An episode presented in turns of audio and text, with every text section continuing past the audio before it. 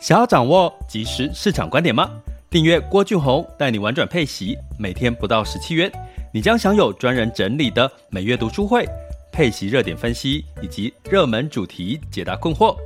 不论你想通过基金、ETF、美股或台股打造你的现金流收入，我们都能为您提供支持。点选资讯栏的订阅链接，了解更多。让我陪你一起投资理财。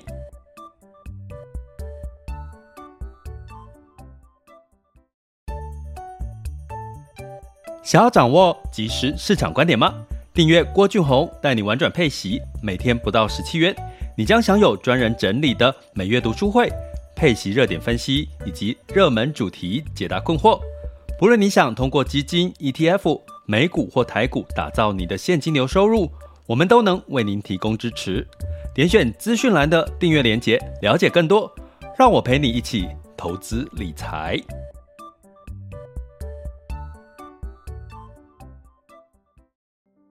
各位亲爱的学员以及听友们，大家中午好、下午好、晚上好。今天来到了二零二二年的八月十一周四的时间了哈。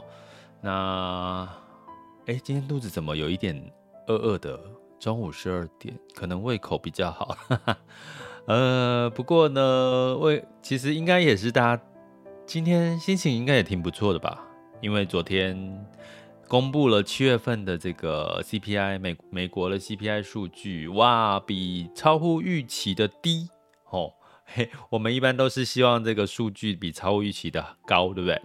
诶，只有通膨这件事情呢，大家是希望是比超乎预期的低。哦，那当然呢，这个超乎预期的低呢，是这个 CPI 仍有八点五哦，那市场预期是八点七哈。那是好事，是好事哈。那不过呢，这个应该预期也在我们的大部分的人的预期当中，因为七月份嘛，大家去想，油价已经跌跌破了一百块钱，对不对？所以呢，应该也该跌了啦，应该 CPI 也该跌了哈。那带来的是什么？哈，大家呃，大家有一个习惯哈，最近听到 CPI。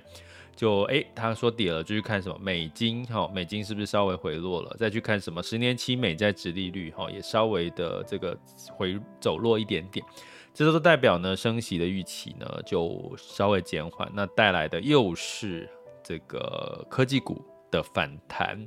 好，以及这个半导体类股的反弹吼，那一样我们还是定调在反弹，因为景气是在衰退哈。那这个反弹当然也带动了，激励了今天的亚洲的股市普遍都是上涨哈，除了日日本哈，日本是反而是走跌的哈。那我们等下再来第二阶段再来聊聊这个情况。那今天要跟各位讲什么呢？今天其实要跟各位来聊这个电商虾皮哈，就是呃最近我其实也是持续在关注了哈。那有一些订阅学员呢，也有持续在关注虾皮哈。那虾皮的股价，我先讲一下哈，我们再来看。虾皮是在新加坡的公司哈。那如果中文大家，呃，它的股这个股票代码是美股股票代码是 S 一嘛哈。那这个你常常听到 S 一 A 哈 C 哈，就是东海集团，就是虾皮哈。那它今年以来呢，这个上半年吼跌了六成，股价跌了六成吼，从将近两百二十几块钱吼，跌到了现在八十七块钱哈。不过呢，近一个最低点的时候是六十几块钱，我看一下，对，六十四左右哈。那近一个月它反弹了二十个 percent，好，反弹来到八十七哈。所以呢，可是之前最高是来到两百多哈。那其实我觉得今天在讲这个电商的过程当中，大家也可以去思考跟所谓的消费类型相关的股票。好，如果你手头上现在有持有像消费类型相关的股票，那或者是你接下来在观察消费类型的产业的基金或 ETF 这个主题哈，呃，我们通常会说明年的事。哎，或者是第四季了，明年第四季或明年的事哈。那我们所以就其实用虾皮来看一些事情哈。那为什么我会对虾皮比较有感？大家也知道，最近这个网家就 PC Home 也换了这个执行长哈。那嗯，基本上呢，呃，这都是我这个年代，像 PC Home 是我这个年代，我五十几岁嘛，哈，这个年代的一个很记忆的回忆，哈，PC Home 那时候是非常主流的一个媒体，哈，包含它有出 PC Home 的杂志，PC Office，还有 PC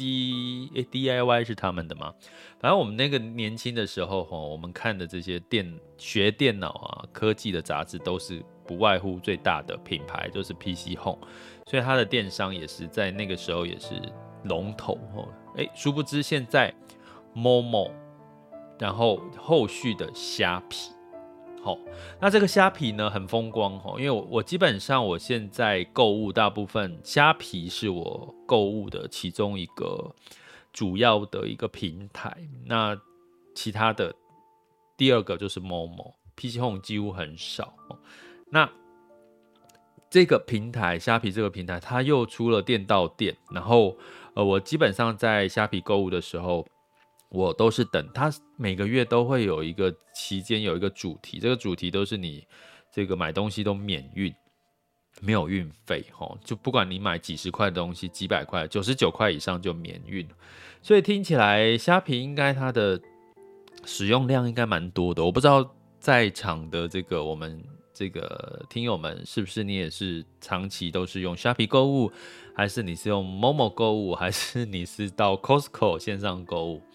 哎，其实 Costco 线上购物也也也也挺不错的，很快哦。我跟各位讲，那个速度，这个购物的这个到货的速度最快的就是 Momo，第二个就是 Costco。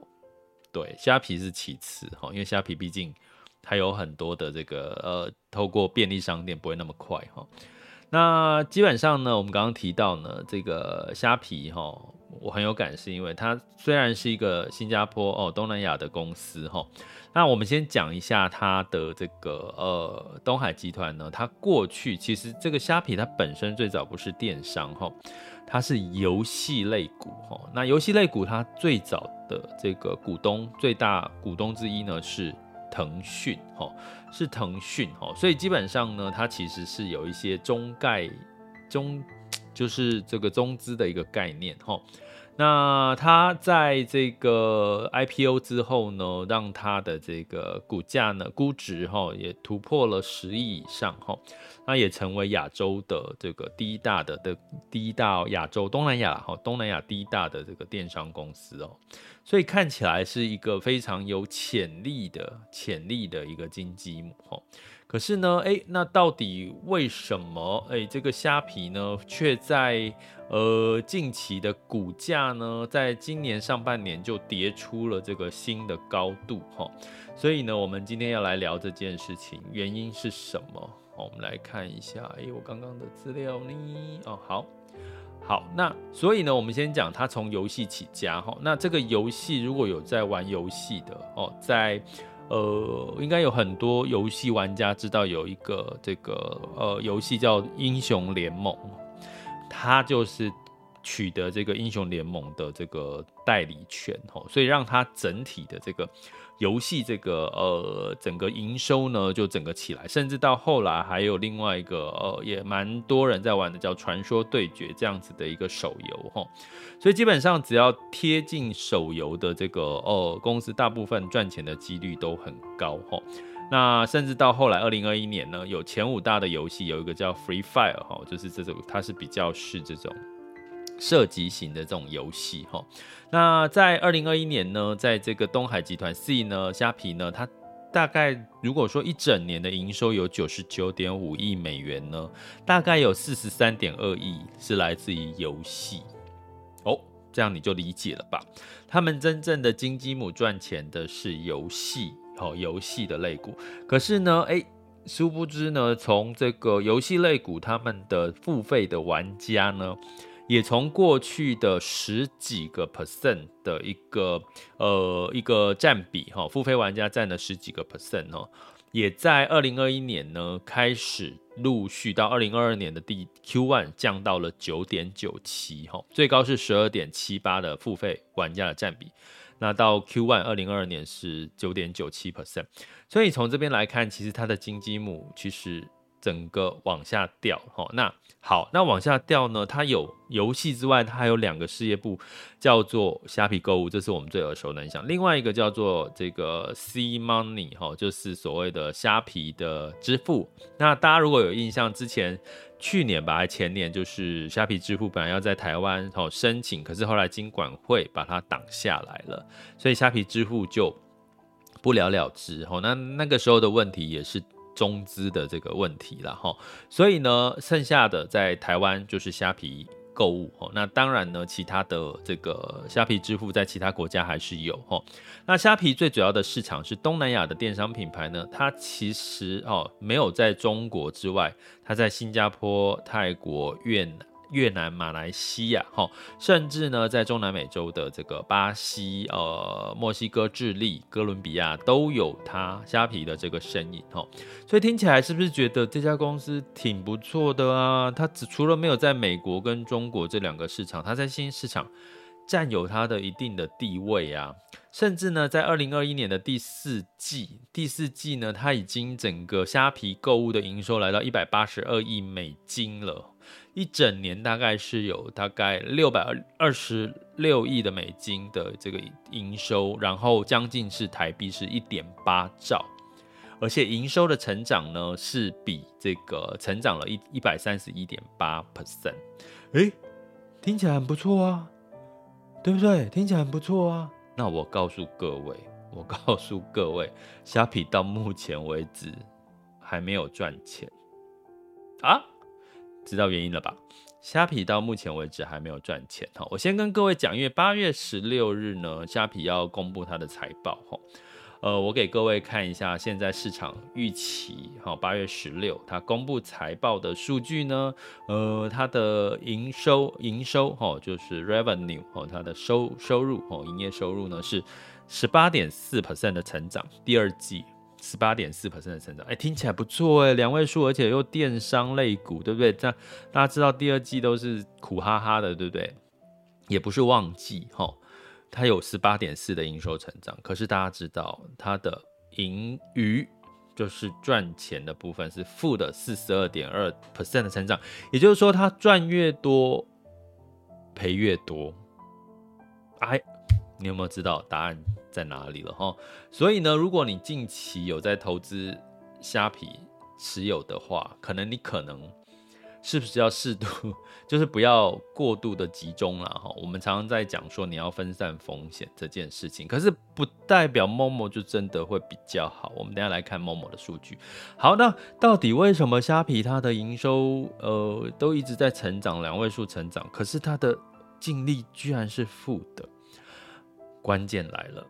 我们来做一下简单的对比哈，相关的数据资料我们来自数位时代哈，大家有兴趣的话可以到数位时代的这个杂志哈，或者是它的网站去看相关的更详细的报道内容哈。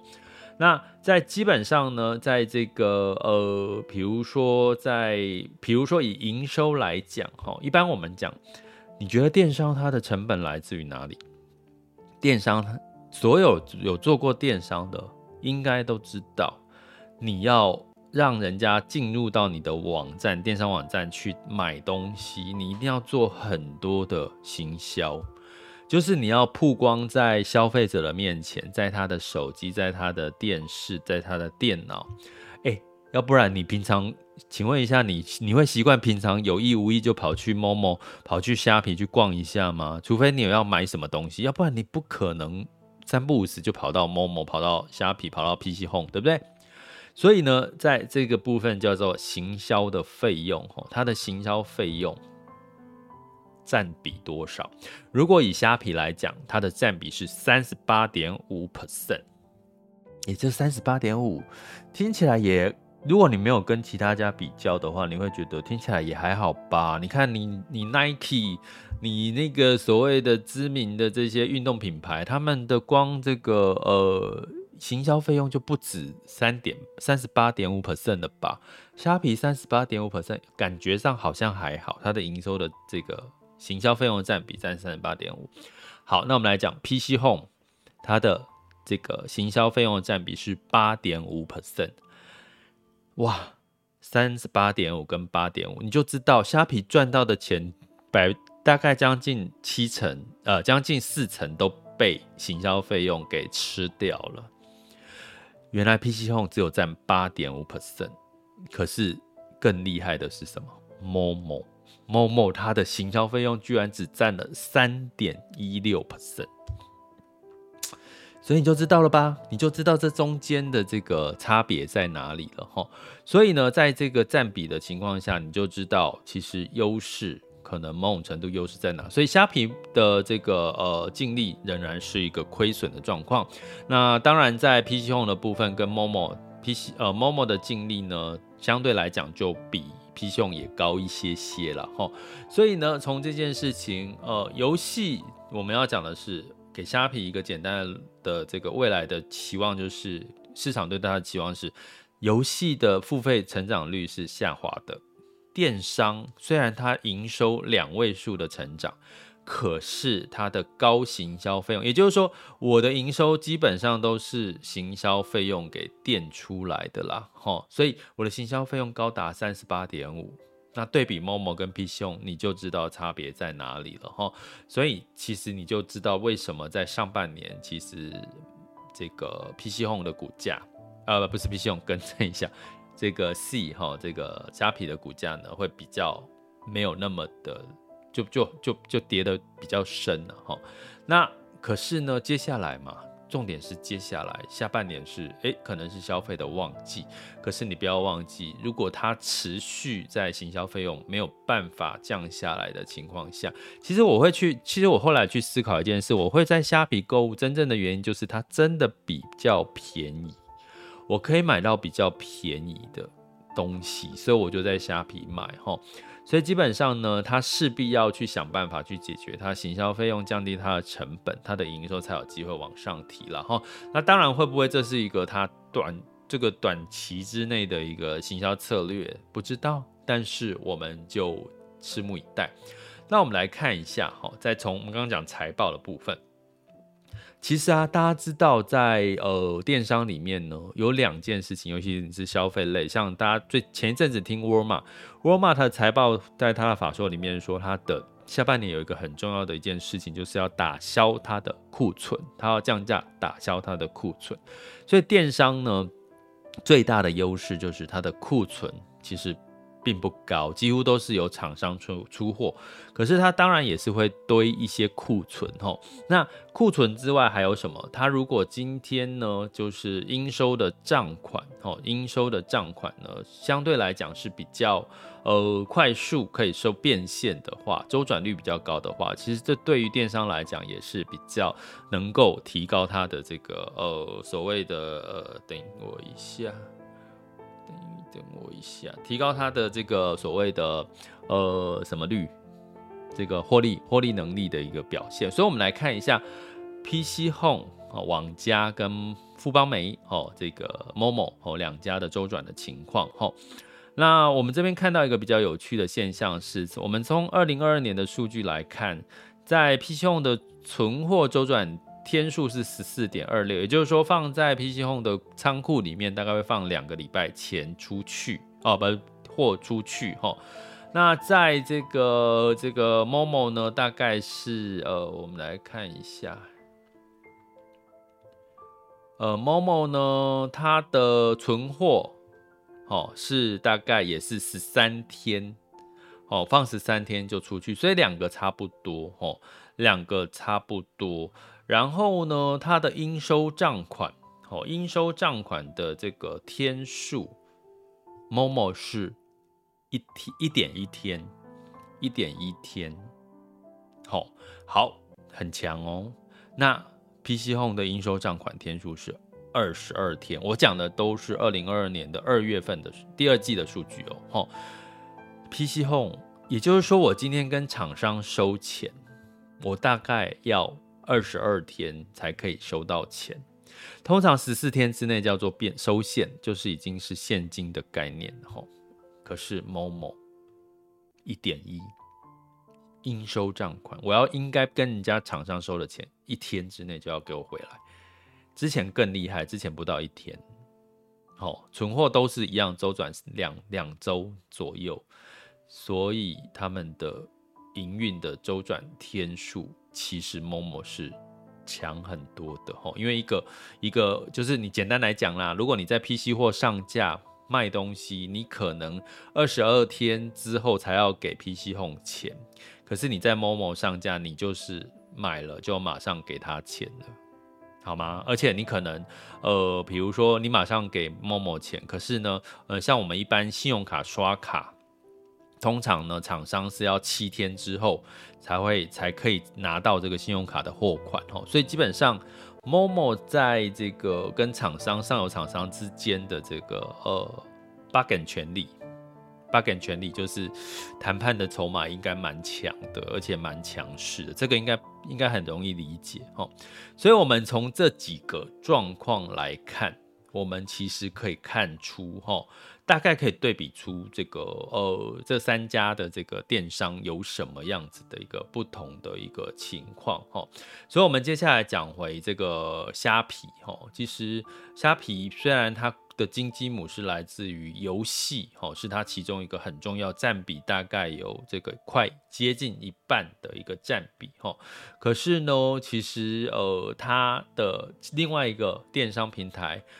应该也要慢慢的起来了，哦，让它成为另外一个经济母。可是它的宿命就来自于它的行销费用占比三十八点五。所以未来如果你要投资虾皮，你看好虾皮，请你去看它的在营业，哦，在我们财报里面呢，有一个叫做类似像这个损益表，哦哦，这个里面的这个营收，哈，营运营营运的这个费用里面。它的行销费用的占比有没有持续的往下降啊？你就算没有看它持续往下降，至少你看它的净利啦，看它的净利率有没有转正哦。那转正那，当然对他来讲就是一个很有利的一个因素了哈。所以呢，这个部分呢，我觉得还蛮容易看的哦。也跟你比较了一下，因为之前也有学员问过我某某电商类股的相关的一些看法哈。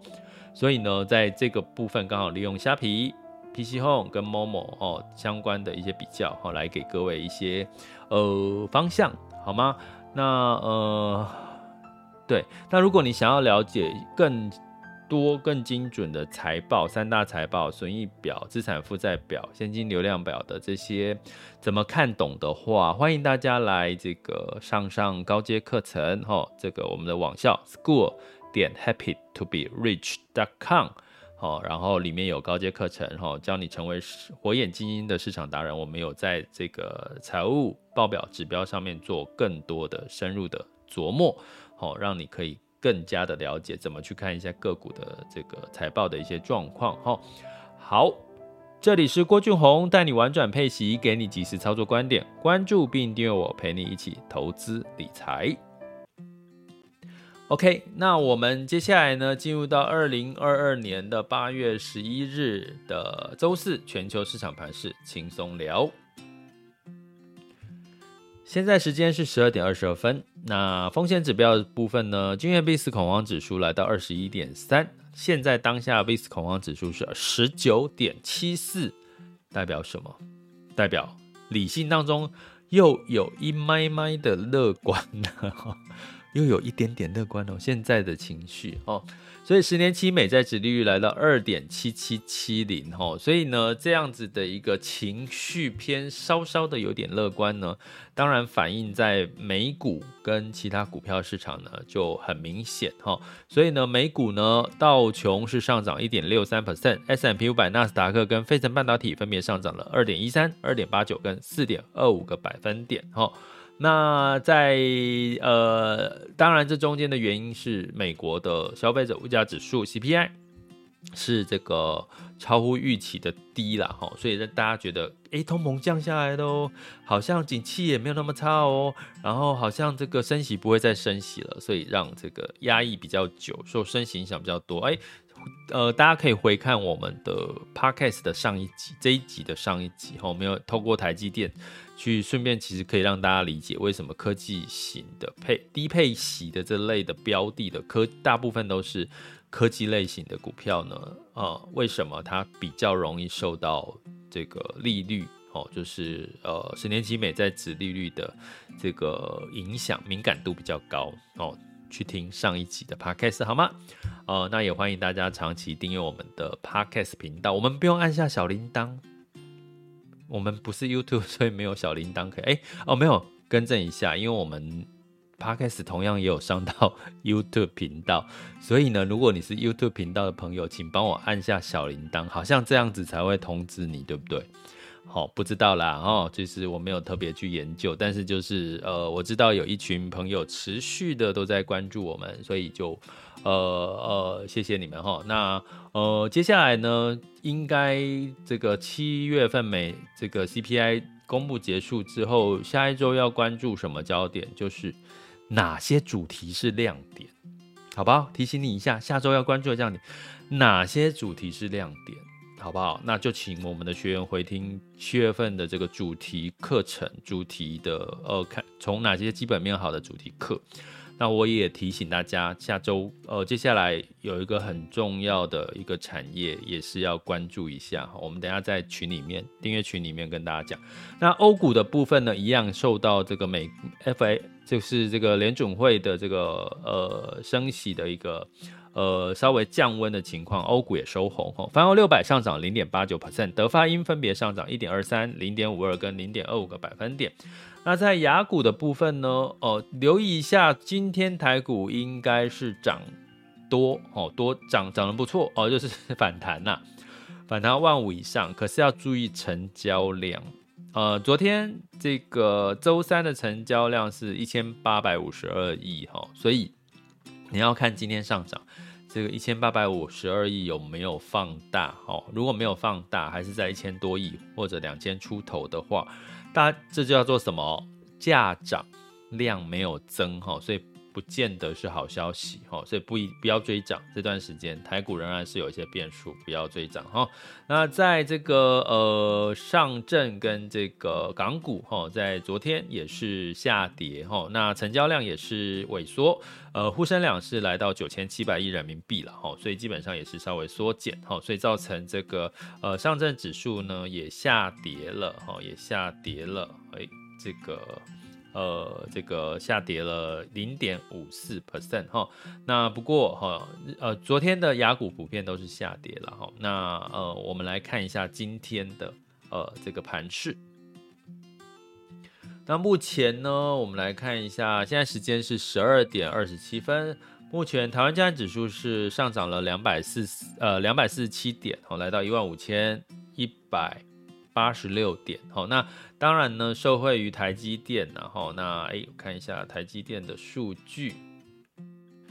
来啊，台积电的数据，好，它还没出来哦，它已经出来了，上台积电上涨二点六 percent，来到五百一十三块钱，好，那当然是跟美股的费半反弹也有关系哈，那贵买指数也上涨了一点四七 percent，不过目前的成交量，目前已经十二点二十七分了。大家知道现在成交量是一千六百七十二，一千六百七十二。哎，我刚刚讲说，昨天这个股价跌的时候是一千八百五十二，现在才一千一千八百一千六百七十二，所以整个量没有增哦，所以形成在技术层面是价涨量缩哦，所以其实不是好的一个。一个一个讯号哈，那在这个港股的部分，A 港股的部分一样是上涨哈，这个上证指数上涨一点一八 percent，恒生是上涨一点七八 percent，恒生科技上涨了二点七一 percent，那在日经二二五是下跌零点六五哈，简单的逻辑就是说涨多了，然后资金呢开始资金。全球进入到货币紧缩的情况，所以资金呢有限嘛，哈，其他部分涨了，有些地方就要跌，哈，日经二五已经涨涨了一段时间，哈，所以最近今天跌也其实合理了，哈。那在南韩是综合指数是上涨了一点三 percent，新加坡海峡是上涨了零点四一 percent，那呃目前的美股台指期仍然是呃上涨的，哈，所以呃目前看起来呢，普遍没有太多。不好的消息了哈，那能源的部分一样哦，库存哦，美国汽油库存是降低了，所以造成布兰特原油也上涨了一点一 percent，来到九十七点四哦，九十七点四美元每桶哦，所以仍然要留意一下哈。这个通膨的疑虑还是没有完全解除。那金价的部分是上涨了零点一 percent，来到一千八百一十三点七美元每盎司。原因是什么？原因就是因为美元稍稍的呃走弱了一点点嘛，因为这个不升息了嘛，好，升息的压力没有那么大了嘛，哈，所以美元指数来到一百零五点二四五五，哈，美元兑换台币来到二十九点九二，哈，所以台币也也又稍微的升了一些些，哈，那美元兑换人民币是六点七二二八，哈，这个人民币也稍微比强了一点点，美元兑换日元，哈。一百三十二点八九，哎，日元也稍微强了一点点，对不对？好，不过呢，也因为这样的一个情况，呃，资金呢可能在呃最近可以留意一下新兴市场的表现，啊，因为美元开始偏弱。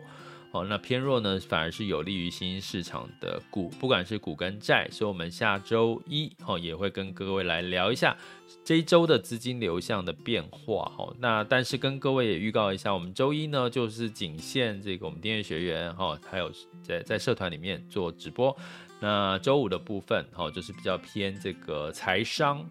财商对不对？应该叫财商嘛，哈，就是。呃，心灵成长，呃，不是心灵成长，就是这个呃，心灵心灵方面的一些一些一些呃一些探讨，一些分享哈。那周二到周三就是一些即时市场主题的一些看法哈。那我有任何问题就欢迎大家留言给我喽。这里是郭俊宏，带你玩转配息，给你即时操作观点，关注并订阅我，陪你一起投资理财。我们下集见，拜拜。